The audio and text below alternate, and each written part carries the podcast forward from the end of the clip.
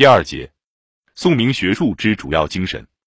南北朝、隋、唐的学者大体分成两路：一是入世讲究家庭、社会种种礼法以及国家政府典章制度；建功业与保门第一而二，二一，一流同会；一是信从佛教讲出世，或从道家讲长生。艺术、诗文则两路均通。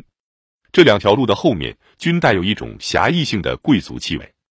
寺庙僧侣仰赖社会供养，自成一特殊阶级。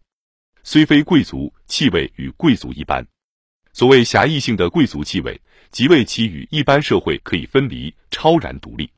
宋后的学者绝不是那样，他们早非门第贵族，他们既不讲出世，亦不在狭义的门第观念上面来讲工业礼教，他们要找出一个比较更接近平民性的，及更有一般共通性的原则来应用于宇宙、人生、国家、社会、入世。出世、生死等各方面，这一个原则，他们称之曰道，故有道学、道统之名；或称理，故又有理学之名。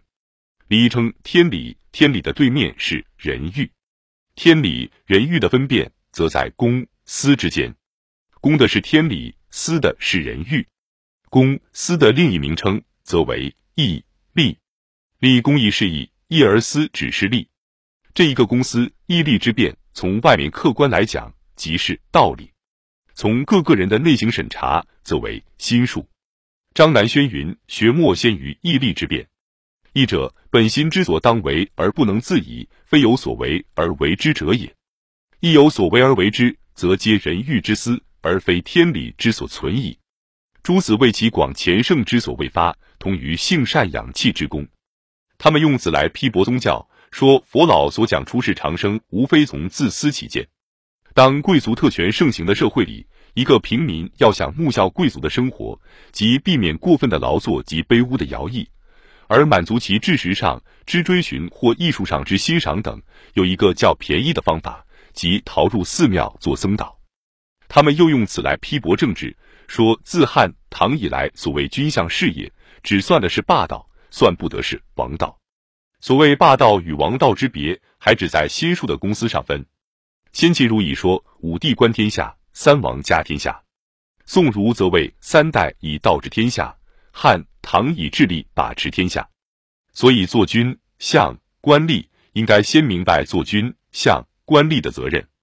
要言之，并不是在要保持君相官吏的门第或地位，而在为社会民众尽其责任。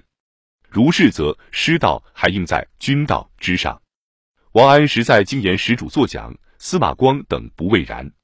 盖司马光主尊君，王安石则主尊道，故王安石讲王霸之辩，而司马光不畏然。后程伊川在经言一主作讲，为天下众贵为宰相与经言，天下之乱系宰相，君得成就则经言，而苏轼诸人亦非之。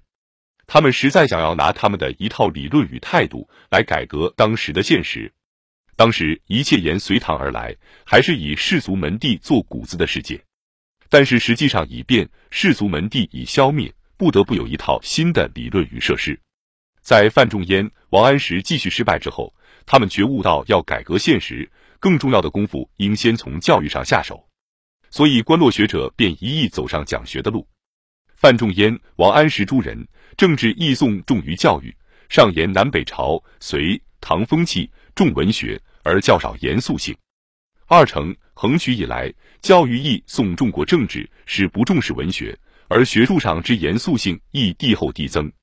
朱子记里动于李太伯门下议论，只说贵王见罢，又曰大抵前辈议论粗而大，今日议论细而小，如胡苑、王安石，皆与理学家为前辈也。直到南宋。此意始终为讲学者所保持。吕东来与朱子书位相见之道书，其间如预防井田之意，而科条州郡财富之类，此故为治之具。然师之当有次第。今日先悟，恐当启迪主心，实有尊德乐道之成。众见证人以为辅助，待上下服信之后，然后为治之具可次第举也。倘人心未服，骤欲更张，则众口哗然，终见举格。又东来夷即位，常思时事，所以艰难；风俗所以交薄，推其病源，皆有讲学不明之故。若是讲学者多，其达也自上而下为世故意。虽不幸皆穷，然善类既多，气焰必大，熏蒸上腾，亦自有转移之理。又诸子少熙三年，与赵尚书书谓天下之事，绝非一人之聪明才力所能独运。是以古之君子，虽其德业智谋足以有为，而未尝不博求人才以自避役。方其未用，而收至门墙，劝讲成就，以不胜其众。至于当用之日，推挽成就，不知列位而无事之不成。又所谓时进陈善辟邪之说，以济上心之物者，又在反之于身，以其所欲臣于上者，先责之于我，使我之身心安静，精神专一。然后博言天下之贤人志士，日夕相与切磋，始于天下之事，皆有以洞见其是非得失之心，而深得其所以驱除更革之疑；又有以识其先后缓急之序，皆无毫发之弊。然后并心一力，前思莫听，四级间隙有可为者，然后许起而图之，乃数几乎其有益。他们唯恐以是不信诸子语，失却社会后世的信仰。所以，他们对政治的态度，宁可牺牲机缘，绝不降低理论。此正统派的道学家，所以看不起功利之这东派；而陈龙川与诸子，所以有义理王霸之辩。这学起于东来，颇有晋硕派处；诸子则落学正统，经学、史学之变，即义理与事功之变也。所以，他们对于在野的传播学术，较之在朝的革新政治兴宋还要浓厚。并不是他们无心于政治之革新。